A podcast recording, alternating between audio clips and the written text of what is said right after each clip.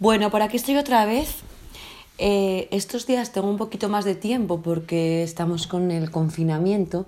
Cuando escuchéis este podcast probablemente todo esto ya habrá pasado y sea como una película que recordaremos, pero ahora que lo estamos viviendo, pues es algo un poco novedoso todo. Por un lado, trabajando online con los niños, eh, mi hija trabajando aquí conmigo también lo suyo. Eh, procuro formarme también, aprovecho para estudiar. Y hoy, que estoy con el tema de recogida de la información, estoy ya en el punto 3, tipos de gráficos. En el primer podcast hice una definición de estadística de población, de muestra y de parámetro.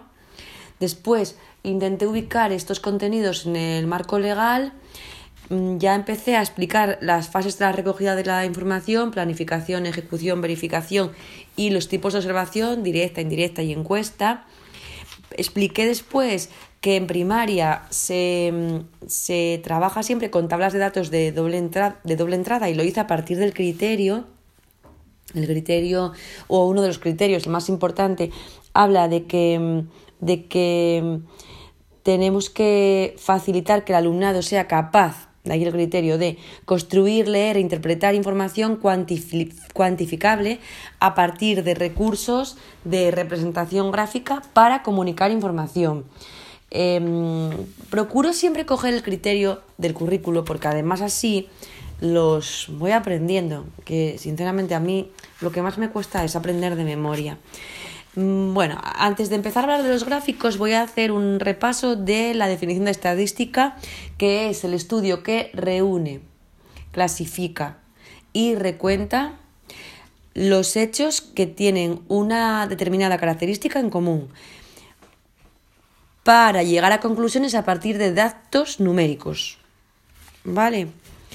Bueno, pues entonces vamos con los tipos de gráficos hay muchos, pero vamos a fijarnos en los que utilizamos en primaria. Un gráfico es la representación de datos, generalmente numéricos, mediante líneas, superficies o símbolos para ver la relación que guardan entre sí y facilitar su interpretación. Los principales son los gráficos de barra, los lineales, los sectores, los pictogramas y los histogramas. Voy a empezar con los gráficos de barra. Son aquellos que utilizan rectángulos lo que serían las barras, que se colocan de forma paralela. La altura de cada barra indica la frecuencia de ese dato porque su longitud es proporcional a la del valor representado.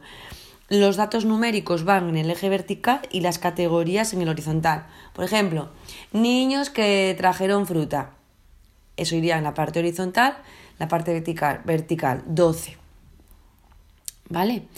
Gráficos lineales es un conjunto de puntos conectados por una línea en un sistema cartesiano. Se utiliza para representar cambios en el tiempo o también para representar diferentes muestras. Aquí se usarían entonces colores diferentes para las líneas. Por ejemplo, em, nos cronometramos el tiempo que tardan en hacer unas tablas. ¿Vale? La tabla del 5. Ah, la del 5 no, que es muy fácil. La del 7. Venga, el lunes, ¿cuánto tiempo? El martes, ¿cuánto tiempo? Y así y van colocando un gráfico y luego pueden ir viendo su, su avance. Esto, por ejemplo, lo podemos relacionar, relacionar perdón, con el tema de la diversidad, cuando hablábamos de los factores que generan diversidad y hablábamos que, que, unos son académicos, donde estaban eh, la capacidad de aprendizaje, los contenidos previos y también la motivación. Y dentro de la motivación hablábamos de tres cosas, que eran los parámetros de atribución causal, las metas de aprendizaje y me falta una cosa, a ver si me viene a la cabeza por fin, que tenía que ver con las metas.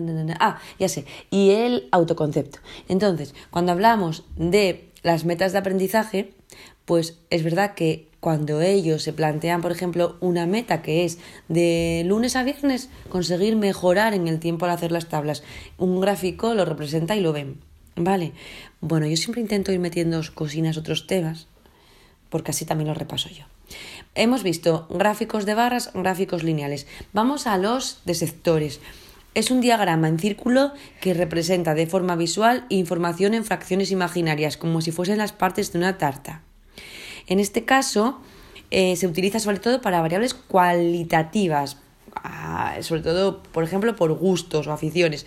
El ángulo de cada sector es proporcional a su frecuencia. Este gráfico es muy fácil de entender visualmente, pero no es fácil de hacer por parte de ellos, ¿vale? Por ejemplo, em, ¿cuántos niños y niñas leen libros antes de ir a dormir? ¿O a, cuántos os gusta leer libros y, antes de ir a dormir? ¿A cuántos os gusta leer por la mañana? Y entonces nos saldría un gráfico con colores donde visualmente es muy fácil de ver porque las, claro, las tartas, o sea, los pedazos de tartas son más grandes o más pequeños. Ahora bien, cuando tú estás explicando esto en matemáticas, para ellos, si no lo hacen con, con ayuda de un recurso tecnológico, es bastante difícil de hacer, o muy difícil. Bueno, vamos a, a, unos que les encantan, que son los pictogramas. Los pictogramas son los más llamativos, ya que sustituyen las barras por dibujos. Por ejemplo, eh, niños que traen mm, plátanos, pues todo el mes, ¿no? Pues hacemos la barrita de plátanos dibujando plátanos amarillos, eh, que claro, esto es chulísimo les encanta.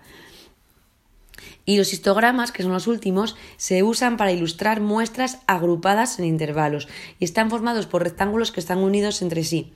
Em, se utilizan cuando hay muchos datos y se quiere hacer una comparación. Un ejemplo interesante para los docentes es el informe que llega a los centros de la evaluación de diagnóstico de fin de etapa, donde se compara, por ejemplo, si hay varios niveles, se compara los niveles entre sí y también se hace una comparación con la media de Asturias para ver, sobre todo estos tipos de gráficos eh, se usan para ver si hay desviaciones. Entonces, si te salen, por ejemplo, las barras todas muy parecidas, imagínate en un centro que tenga nivel tres, tres niveles, ¿no? O sea, tres unidades por, por nivel y te salen las barras muy parecidas, pues evidentemente ves que entre un nivel y otro no hay mucha, dispersión, no hay mucha dispersión, es decir, que van un poco equilibrados. Y sin embargo, imagínate que de repente hay uno que, que hay mucha diferencia, por arriba, por abajo, pues ya te da muy rápidamente información para que tú hagas una interpretación. Y estos serían los gráficos. Según Flores, en 2015, se pueden establecer tres niveles diferentes de comprensión de los gráficos. Leer los datos se refiere a hacer solamente una lectura literal del gráfico, sin necesidad de interpretación de la información. Leer dentro de los datos. Aquí ya haríamos una interpretación de los datos representados y se requieren ciertas habilidades y destrezas matemáticas. Por ejemplo, ya habría que recontar los datos y responder a alguna pregunta. Em, ¿Cuál es la fruta favorita de esta clase? Y el tercer nivel sería leer más allá de los datos. La forma eh, la persona que lee los gráficos hacen predicciones o reflexiones a partir de los datos. Por ejemplo, eh, llevamos una, hacemos una tabla en la que revisamos el orden de la clase, votando todos los días, cada uno del 1 al 3, si la clase está bien ordenada, regular o muy mal.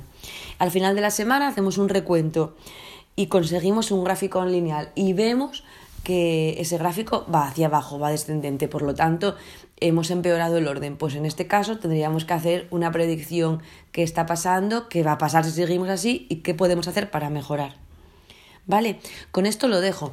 Mm, os digo quién soy, soy Patri, Patricia Villalba, y aquí sigo preparando las oposiciones a educación primaria.